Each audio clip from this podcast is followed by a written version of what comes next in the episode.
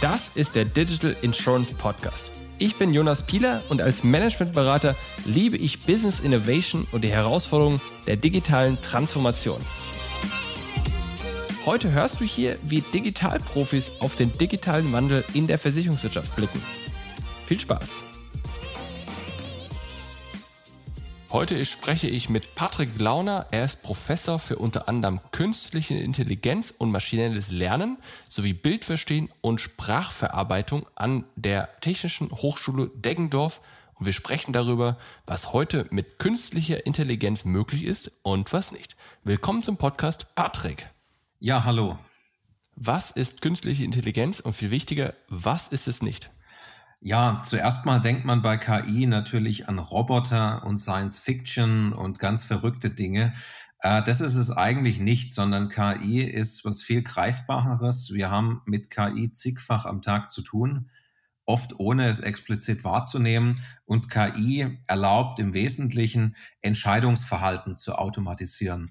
Und da gibt es natürlich auch Leute, die sagen dann, ja, das ist die nächste Phase, der nächste Schritt der industriellen Revolution, weil wir dann ähm, plötzlich ganz unterschiedliche Dinge automatisiert entscheiden können. Und das ist ja was, was der Mensch sehr, sehr gut kann.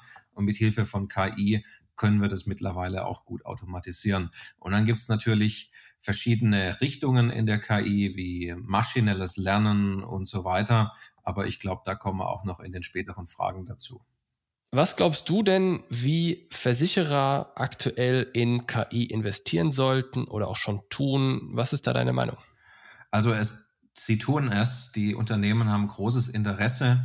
Ich habe auch selber durch mein Beratungsunternehmen ein Mandat gehabt, wo ich direkt den Vorstand eines sehr großen Versicherungskonzerns beraten habe, wo auch der Vorstand gesagt hat, sie möchten es erstmal selber verstehen, was ist eigentlich KI, wie kann man damit einen Mehrwert schaffen, weil die meinen, die kriegen natürlich von unten auch immer viele Wünsche, was man alles finanzieren könnte, was alles passieren könnte. Und sie wollen einfach selber auch mal verstehen, was ist es. Und ich sehe das äh, gerade in dem einen Konzern, aber auch bei anderen Versicherungsunternehmen, dass man da viel tut. Äh, die Schwierigkeit bei KI ist aber oft in der Praxis dann vom Prototyp hin zum fertigen Produkt zu kommen. Äh, das ist ein Problem, das eigentlich in jeder Branche momentan auftritt. Man probiert halt schnell mal was aus, man baut irgendwas, aber bis es dann doch ein Produkt ist, das am Ende Geld verdient, da muss man schon noch ein paar Schritte tun. Ich habe auch ein Buch veröffentlicht, das heißt um, ähm, Innovative Technologies for Market Leadership. Äh, das ist im Springer Verlag letztes Jahr erschienen und da schilder ich auch, wie müssen sich Unternehmen aufstellen, damit KI am Ende auch einen konkreten Mehrwert im Unternehmen schaffen. Sie sagen ja viele, oh mein Gott, KI wird die Versicherungsbranche revolutionieren. Bist du auch so optimistisch oder wo siehst du die Grenzen oder was konkret kann man schon machen? Wo glauben viele, dass man es machen kann und es geht noch nicht? Selbstfahrendes Auto ist ein Stichwort. Äh, wo sind da die Grenzen bei der KI?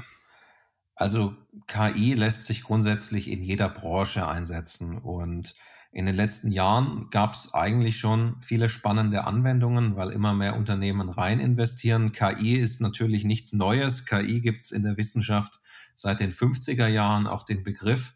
Aber jetzt so in den letzten Jahr, fünf bis zehn Jahren haben viele Unternehmen investiert und sehen, dass die plötzlich Dinge automatisieren können, die davor sehr, sehr teuer waren, sehr lange gedauert haben oder schlichtweg nicht möglich waren. Und ich glaube, wir sind gerade erst am Anfang. Da wird noch ganz viel kommen in den nächsten Jahren. Und eigentlich muss auch jedes Unternehmen in diese Themen reingehen, um selber auch noch wettbewerbsfähig zu bleiben.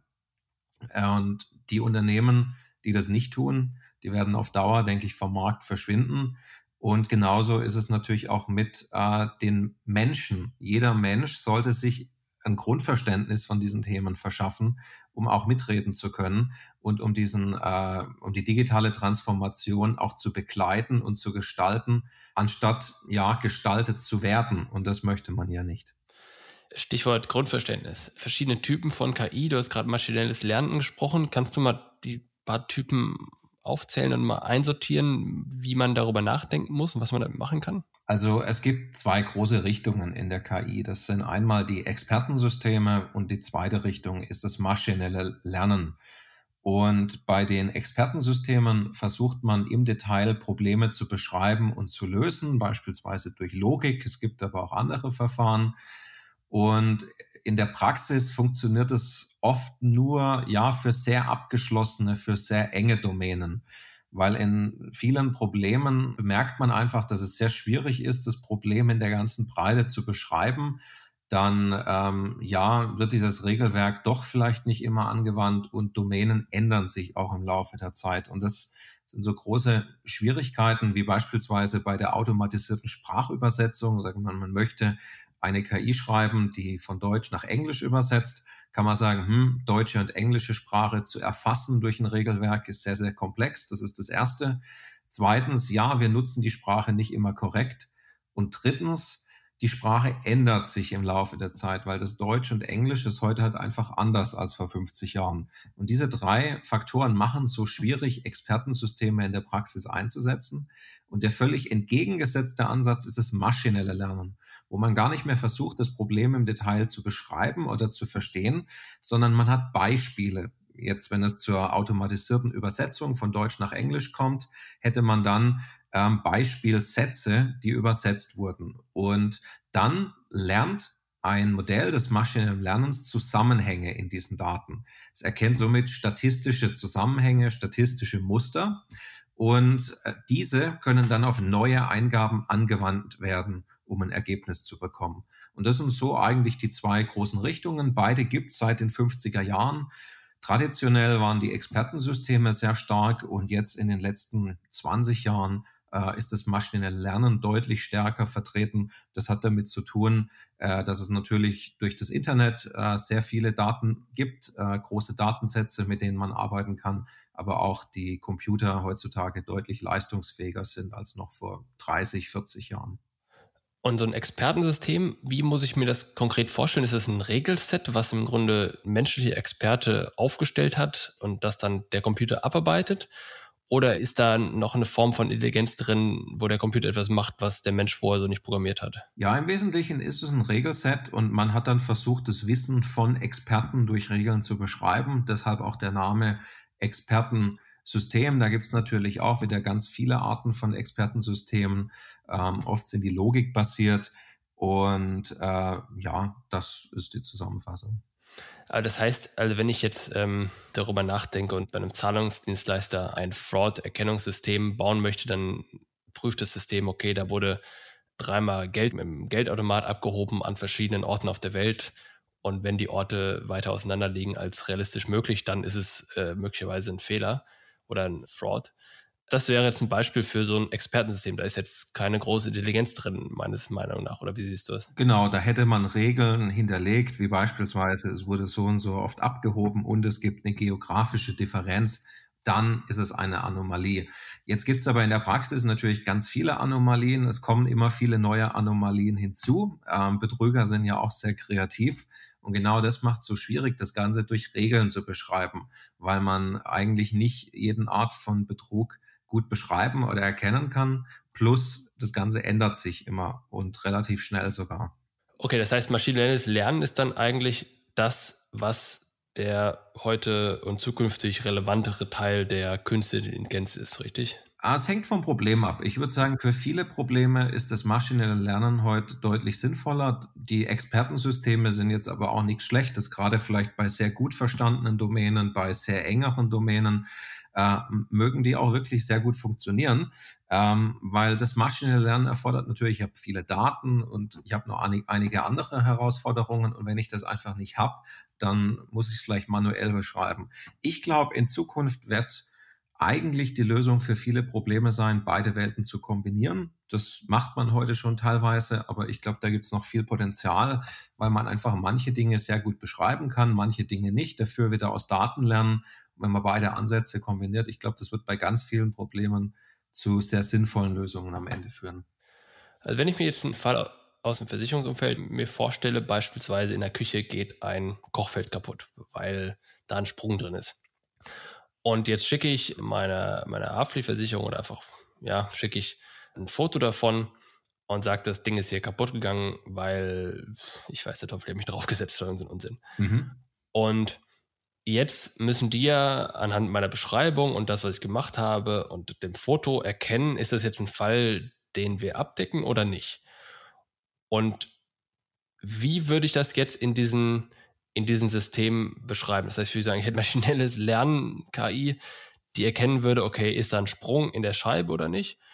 Und dann ein regelbasiertes System, das erkennt, okay, wenn jemand beispielsweise sagt, dass er das selbst kaputt gemacht hat, und das war sein eigener Gegenstand, dann wird es nicht übernommen und wenn es aber ein fremder Gegenstand war, dann wird es übernommen und sowas und im Grunde das, das wiederum aus einer, aus einer menschlichen Kommunikation wie einer E-Mail rauszufiltern, das wäre dann wieder ein maschinelles Lernsystem oder wie passt das zusammen? Ja, also der Bilderkennungsteil, ähm, sage ich, wird, wäre maschinelles Lernen prädestiniert dafür. Man bräuchte halt Beispielbilder, wo man das System mal drauf trainiert. Und dann kann man natürlich ähm, vielleicht manches durch Regeln auch beschreiben, wie zum Beispiel, wie du erwähnt hast, das ist das eigene Feld oder eigenes Item oder von jemand anderem. Aber das automatisiert aus den E-Mails wieder rauszuziehen, würde man durch maschinelles Lernen machen. Man könnte aber auch den ganzen Prozess durch maschinelles Lernen machen, äh, wo man gar nicht mehr versucht, das im Detail nochmal zu beschreiben, sondern das auch wieder aus Beispieldaten lernt. Das hängt dann aber nochmal ein bisschen vom konkreten Problem auch ab und wie man es umsetzt. Vor allem die Anzahl der Probleme. Also ich meine, man muss mal ein Gefühl, wie, wie viel, wenn wir jetzt bei dem Beispiel bleiben, hast du ein Gefühl dafür, wie viel Trainingsdatensätze ich brauche, um also ein maschinelles Learning-Modell wirklich mit einer hohen Konfidenz äh, bauen zu können? Das ist doch wahrscheinlich irrsinnig viel, oder nicht? Ähm, das kann man pauschal nicht beantworten. Grundsätzlich äh, gibt es da verschiedene Regeln. Es äh, gibt so mal einen Satz, der sagt so salopp, je mehr Daten, desto besser. Und äh, das mag auch in vielen Problemen so sein. Ich sage persönlich, je mehr repräsentative Daten, desto besser, weil das ist ein, eigentlich ein altes Problem aus der Statistik. Wenn man immer größere Datenmengen hat, aber die nicht wirklich repräsentativ sind, dann bringt mir das relativ wenig. Deshalb sage ich, vielleicht lieber auch weniger Daten, aber Daten, die repräsentativ sind. Äh, wie viele es dann im konkreten Fall sind, ähm, das ist ein bisschen schwierig zu ver verallgemeinern. Da gibt es auch wenig, was in die Richtung geht. Ähm, aber gerade wenn es natürlich um Probleme aus dem Bildverstehen geht, aus dem Textverstehen, da bräuchte man in der Regel schon, würde ich sagen, eine vier-, fünfstellige Anzahl von ähm, Fällen, eher noch mehr. Aber wenn man vielleicht ein Modell hat, das schon mal auf ähnliche Daten vortrainiert wurde, dann reichen auch wieder wenige Daten. Man kann aber auch seine Daten nehmen und die kopieren und leicht verändern und kann somit seine, sein Dataset aufbohren. Also da gibt es schon viele Möglichkeiten, hängt aber noch mal ein bisschen vom Problem ab. Und wenn ich jetzt herausfinden möchte, ob das für mich und mein Unternehmen relevant ist, gehe ich quasi zu jemandem hin, der davon Verständnis hat und der schließt sich mit seinem Laptop in Anführungsstrichen an die große Datenbank des Unternehmens an und dann macht er das mal eben schnell oder wie muss ich die Daten aufbereiten, vorbereiten und wie muss das aussehen oder wie nah sind die Daten in der Regel an denen, die man hinterher auch verwenden kann? Ja, also Datenaufbereitung, Datenqualität ist ein ganz wichtiges Thema. Ähm, wie macht man das? Natürlich, man kann mit externen, man kann mit Beratern arbeiten. Unternehmen sollten am besten aber auch selber Kompetenzen aufbauen in diesem Bereich und nicht nur alles Wissen einkaufen. Gerade, dass man natürlich auch solche Lösungen weiterentwickeln kann, dass man die pflegen kann. Ähm, was aber vielleicht noch viel wichtiger ist, bevor man irgendjemand holt, der sich dann mit der Datenbank verbindet und da Mehrwerte rauszieht, äh, sollte man zuerst überlegen, ist KI eigentlich der richtige Ansatz für das Problem? KI ist ohne Frage ganz, ganz wichtig und äh, ganz spannendes Thema. Aber die menschliche Intelligenz muss immer zuerst kommen, bevor die künstliche kommt. Und manchmal lassen sich vielleicht die Probleme ja viel leichter lösen. Gerade wenn es manchmal um Geschäftsprozessoptimierung geht, dann versucht man da auch nochmal kleine Details mit KI zu verbessern. Aber vielleicht muss man sich mal fragen, muss ich den ganzen Geschäftsprozess vielleicht mal neu denken und vereinfachen und Abhängigkeiten da drin eliminieren und kann dadurch das Problem eigentlich viel besser lösen. Deshalb die menschliche Intelligenz zuerst, dann die künstliche und KI ist halt keine eierlegende Wollmilchsau. KI ist sehr, sehr wichtig, aber nicht immer der richtige Ansatz. Das heißt, wenn wir jetzt bei dem Haftpflichtbeispiel bleiben, ich habe was kaputt gemacht, was dummerweise mir selbst gehörte, tu so, als ob es das nicht gewesen bin oder dass es jemandem anders gehört oder sowas in der Art. Das ist, ich meine, das ist ja, da brauche ich ja Informationen über den Umstand, wie es dann dazu gekommen ist, Informationen darüber, welchen, welchen Vertrag oder welche Police ich vorliegen habe und irgendwelche Fotos und sowas in der Art. Und das ist ja eine Sache, wo ich jetzt argumentiere, kann man nicht groß von entfernen. Das heißt, das muss immer jemand prüfen oder ein Computer oder ein Mensch muss es prüfen, ob das zutrifft oder nicht. Und die Varianz der Art und Weisen, wie das eingeliefert wird, diese Daten, also ob das jetzt ein, ein Foto oder eine Beschreibung oder mehrere Fotos, digital oder analog oder ein Video oder in einer E-Mail oder in einem Brief oder im Telefonat oder was das Teufel ist, die ist ja irrsinnig groß. Das heißt, was ich raushöre und sag mir, ob das richtig oder falsch ist, was ich raushöre, ist, dass das eine Sache ist, die so eine künstliche Intelligenz so schnell nicht abbilden kann. Oder siehst du es anders? Also ob das jetzt Bilder, Videos oder Text sind, ist natürlich für die KI, die man da einsetzt, ein Riesenunterschied. Man kann es natürlich aber verallgemeinern und sagen, ja, da gibt es ein Video oder ein Bild. Wenn es ein Video ist, vielleicht kann man ja ein repräsentatives Bild in diesem Video finden, um es zu beschreiben. Also dann hätte man das schon mal vereinigt mit Text. Ja, es kann eine E-Mail sein, es kann auch ein Brief sein, aber den Brief kann man auch einscannen und OCR drüber laufen lassen und dann hat man wieder Text. Also man könnte es aufteilen in Text oder Bilder beziehungsweise Text und Bild und dann ähm, könnte man das schon hinbekommen. Und das heißt, du glaubst auch, dass man dann diese Nuancen hinbekommt, zu verstehen, ist das jetzt ein Schaden oder ist es kein Schaden? Ist das ein Schaden, der durch den Sachverhalt entstanden ist, der beschrieben wurde oder nicht? Oder durch welchen Sachverhalt sonst ist es zustande gekommen? Kann ja auch ein Autounfall sein. Äh, ist da jemand äh, in ein anderes Auto reingefahren und hat er gegen eine Wand gefahren oder sowas? Das äh, wird ja sicherlich anders auf dem Auto aussehen. Äh, glaubst du, dass das eine KI auch kann, solche Unterscheidungen? Ich meine, ja, sofern sie genug Daten dazu hat, wahrscheinlich. Aber hat man die in der, in, der, in, der, Praxis? Die KI lernt auch mit. Also das ist ganz wichtig. Die KI macht weiter Fehler, genauso wie wir Menschen. Und bei der KI ist Unsicherheit irgendwo Teil der Gleichung. Aber die KI wird ja am Ende einen Entscheidungsvorschlag machen, den in der Regel nochmal ein Mensch absegnet. Beziehungsweise der Mensch könnte diesen korrigieren am Ende. Also der Sachbearbeiter könnte sagen, hm, wir machen doch eine andere Entscheidung. Und dieses Feedback kann ja wieder mit rückgekoppelt werden in die KI, dass die auch mitlernt und im Laufe der Zeit noch immer besser wird. Das heißt, angenommen, man hätte so einen Fall, dann versuche ich gerade zu verstehen, wie viele Fälle ich im Jahr brauche, um irgendwann mal an ein vernünftiges Ziel zu kommen. Nicht, dass ich morgen irgendwie eine super KI habe, aber vielleicht in, in ein paar Jahren, vielleicht fünf Jahre, zehn Jahre oder sowas. Und hast du ein Gefühl, ich meine, wenn wir jetzt 10.000 Beispiele dieser Art hatten, die ich gerade beschrieben habe, ist das ausreichend? Du hast gerade gesagt, fünf, ab fünf Stellen wird es interessant. Ja. Klingt ja, soll es aber damit schon arbeiten kann, dass man nach ein paar Jahren schon was hätte. Oder ist das, äh, gut, es wird pauschal, aber was denkst du? Man hat ja schon mal aus der Vergangenheit viele Fälle. Mhm. Also man hat ja schon eine Datenbank, wo viel passiert ist und kann damit mal loslegen. Die genaue Anzahl der Beispiele, also schwierig zu verallgemeinern. Jetzt natürlich auch wichtig, dass die Datenqualität passt, dass die Beispiele repräsentativ sind und so weiter.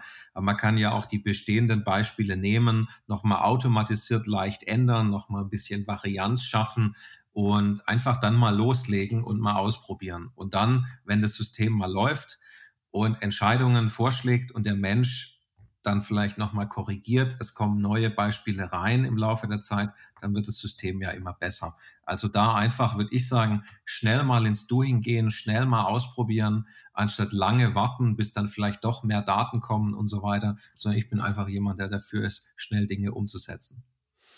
Verstanden. Wie viel Intelligenz steckt eigentlich in diesen Chatbots drin? Jeder redet ja von, ah, wir müssen jetzt hier Chatbots auf unserer Webseite machen, dadurch wird unser Customer Support viel einfacher und effizienter und die Nutzer kriegen zu jeder Tages- und Nachtzeit zuverlässige Antworten. Aber wenn ich mir die Chatbot-Landschaft da draußen anschaue und äh, ich weiß nicht, welchen ich zuletzt verzweifelt mal ausprobiert habe, wissentlich, dass es eh nicht funktionieren wird, war ein großer Telekommunikationsanbieter, da kommt man nicht weit, außer dass der Chatbot nichts anderes ist als eine Suche durch die äh, FAQs wie viel Intelligenz steckt deiner Meinung nach in diesen Chatbots da drin und führt das zu irgendwas? Ich habe das Gefühl, dass das führt zu nichts. Ja, also die allereinfachsten, die machen dann eine Stichwortsuche in den FAQs. Da sehe ich nicht viel Intelligenz dahinter. Ähm, es gibt natürlich schon bessere Ansätze, ohne Frage, aber Chatbots zu bauen ist eigentlich was ganz, ganz Schwieriges. Jedenfalls, wenn es in die in eine große Breite von möglichen Eingaben geht und die Domäne sehr breit ist, weil die Leute können ja beliebig irgendwas da eintippen und fragen. Das ist schon so, wie wenn man Siri auf dem Smartphone irgendwas fragt, da kann ja beliebig an Fragen was reinkommen. Und ich glaube, da gab es auch mal so in der Vergangenheit, in vor ein paar Jahren, ein bisschen so eine riesen Euphorie. Chatbots lösen jetzt alle Probleme. Jetzt ist man auch wieder in der Realität angekommen und merkt doch, hm, schwierig. Facebook hatte auch mal so einen Chatbot-Service äh, angeboten, dass jeder sich leicht einen Chatbot bauen konnte. Da gab es eine API, die man nutzen kann. Das hat Facebook auch irgendwann wieder zurückgefahren, weil die bemerkt haben, hm, das funktioniert für die ganze Breite von Problemen nicht. Wenn man es doch auf einzelne Probleme enger einengt, funktioniert da, glaube ich, schon einiges sehr gut. Und es gibt auch ähm, fertige Chatbot-Lösungen, die man natürlich konfigurieren kann. Da gibt es in der IBM Watson Cloud Möglichkeiten, es gibt äh, bei Azure, es gibt bei AWS Möglichkeiten. Und da kann man auch ohne große Programmierkenntnisse eigentlich relativ viel mal erreichen. Die Chatbots sind noch nicht perfekt, aber sie sind mal ein Start. Und deshalb glaube ich schon, dass es da Potenzial gibt, aber halt für eingeengte oder engere Probleme, jetzt nicht für jedes beliebige Problem. Und glaubst du, dass die einen Support-Mitarbeiter ersetzen können, wirklich auf nahe Zukunft? Äh, sicher nicht jeden, aber ich glaube, es geht auch nicht immer um die Frage, ob jetzt jemand ersetzt wird oder arbeitslos wird, sondern es geht vielleicht darum, Dinge schneller abzuarbeiten, weil der Chatbot kann natürlich vielleicht schon manches tun für den User, manche Dinge vielleicht aggregiert oder mit einer Empfehlung an den Support weitergeben und dass man da einfach schneller arbeiten kann und Dinge schneller abarbeiten. Und wir haben natürlich auch einen Riesenmangel an qualifiziertem Personal in Deutschland, wenn wir uns die, gerade auch an jungem Personal, wenn wir uns den demografischen Wandel anschauen. Und da glaube ich, geht es dann nicht nur um die Frage, können wir Dinge schneller oder günstiger oder mit weniger Personal tun, sondern können wir manche Dinge überhaupt noch tun in naher Zukunft, weil es einfach sonst niemand mehr gibt, der diese Arbeit tut. Was denkst du zu Vertriebsempfehlungen? Es gibt ja auch viele Tools, die sagen, okay, ich sag dir jetzt, wie du wen ansprechen musst, damit du jetzt den nächsten Abschluss machen musst. Versicherung ist natürlich ein Thema, wenn du ganz viele Vermittler und Vermakler hast. Da haben wir ja wieder das gleiche Problem. Da äh, brauchst du ein, ein großes Set an ähm, Trainingsdaten, wo doch jeder Mensch wiederum unterschiedlich ist, genauso wie bei Chatbots. Glaubst du, dass da, dass man da viel mit reißen kann am Ende des Tages? Ja, wenn man es natürlich wieder ein bisschen auf einzelne Fälle einengt. Wenn mhm. man jetzt sagt, mal für alles, was man verkauft, mit jeder möglichen Gestaltung wieder schwierig, braucht man sehr viele Daten. Aber ich sage immer einfach mal anfangen, auch wenn es nur einzelne Use Cases sind, einzelne Teile, äh, mal eine Preisgestaltung, automatische Generierung von Angeboten, was auch immer. Man kann ja das schrittweise optimieren. Und äh, das ist eigentlich auch oft der einzige Weg, wie man solche langen Entwicklungsprozesse dort finanzieren kann in einem Unternehmen. Man muss schnell mal ja einen Effekt haben, schnell mal eine kleinere KI, die vielleicht einen Mehrwert schafft und was tut, was man bisher noch nicht tun konnte, damit Geld verdient und dadurch hat man natürlich auch eher wieder Budget, um die nächsten Schritte zu finanzieren. Deshalb bin ich einfach jemand, der sehr an iterative Entwicklungsprozesse glaubt. Das heißt, wenn ich zusammenfasse, was ich bei dir raushöre, ist, was du gerade sagtest, im Grunde schnell anfangen, erste Tests auf die Straße bringen, mal ausprobieren, mal ein paar Daten nehmen, mal gucken, welche Ergebnisse bei rumkommen. Also bin ich total dabei, macht total Sinn. Und das Zweite, was ich rausgehört habe, ist, dass maschinelles Lernen im Grunde jetzt relevanter wird noch als die Expertensysteme in der Vergangenheit und dass dann vielleicht eine Kombination beider Systeme äh, am Ende die besseren Ergebnisse bringt.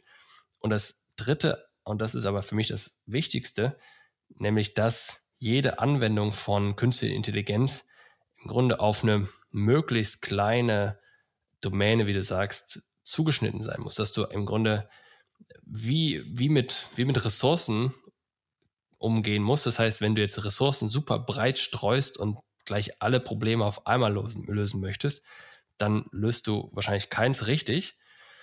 Und genauso, wenn du versuchst bei der KI gleich auf alle Fragen der Menschheit eine Antwort zu finden, dann wirst du auch keine richtige Antwort geben können, sondern solltest dich lieber auf einen Spezialfall, von mir ist dann hier Haftpflicht und dann von mir ist Küchengerät oder sowas spezialisieren, weil du dann innerhalb dieses kleinen Segments eine hohe Anzahl von Trainingssätzen hast und damit dann auch vielleicht eine, eine höhere Zuverlässigkeit und Konfidenz dieser, dieser Ergebnisse produzieren kannst. Richtig. Die Zusammenfassung passt perfekt. Was, was will man mehr, ja? Letzte Frage. Was, und das finde ich mal spannend, was ist dein Eindruck, was die größte, das größte Missverständnis der Leute da draußen ist über KI und wo sie wirklich anders darüber nachdenken müssen in Zukunft? Ja, also KI ist jetzt nicht wirklich sonderlich intelligent, muss ich sagen, sondern am Ende ist es, es sind Regeln, es ist Statistik. Ähm, wir brauchen auch weiter die menschliche Intelligenz und ich sehe auch nicht immer den Fall KI gegen Mensch, sondern KI mit Mensch, dass die KI Entscheidungsempfehlungen macht, der Mensch die am Ende noch umsetzt, wie zum Beispiel, ja, sei es bei einem Onkologen, die KI macht eine Empfehlung, aber die soll natürlich nicht blind umgesetzt werden und dann wird vielleicht jemand behandelt, der gar nicht krank ist, sondern der Mensch muss es schon noch kritisch prüfen. Wenn die KI sich auch erklären kann, warum sie manche Dinge so sieht, warum sie manche Entscheidungen so treffen würde, dann ist das auch super. Ich glaube, das ist ganz wichtig, KI für Menschen, nicht KI gegen Menschen, weil was wir hier bauen, muss ja am Ende unsere Lebensqualität und unseren Wohlstand steigern und es darf kein Selbstzweck sein. Das ist, glaube ich, ganz wichtig. Wir sind noch weit davon entfernt, wie was man immer in Science Fiction sieht, mit völlig ähm, verrückten KIs, die jede Frage beantworten können oder was auch immer tun. Äh, da sind wir noch weit davon entfernt. Aber nichtsdestotrotz ähm, haben wir heute ganz oft mit KI zu tun. Das ist ein Fakt. Wir haben heute zigfach mit KI zu tun ohne dass wir es immer explizit wahrnehmen, sei es im Smartphone, selbst in dem modernen Smartphone, nur wenn ich ein Foto mache, ist der KI im Hintergrund, um automatisch die Qualität des Fotos zu verbessern. Dann natürlich Themen wie Sprachverarbeitung, Google-Suche, Empfehlungen. Wir haben also ganz oft mit KI zu tun, ohne dass da immer KI draufsteht. Danke, Patrick, das hat Spaß gemacht. Ja, sehr gerne.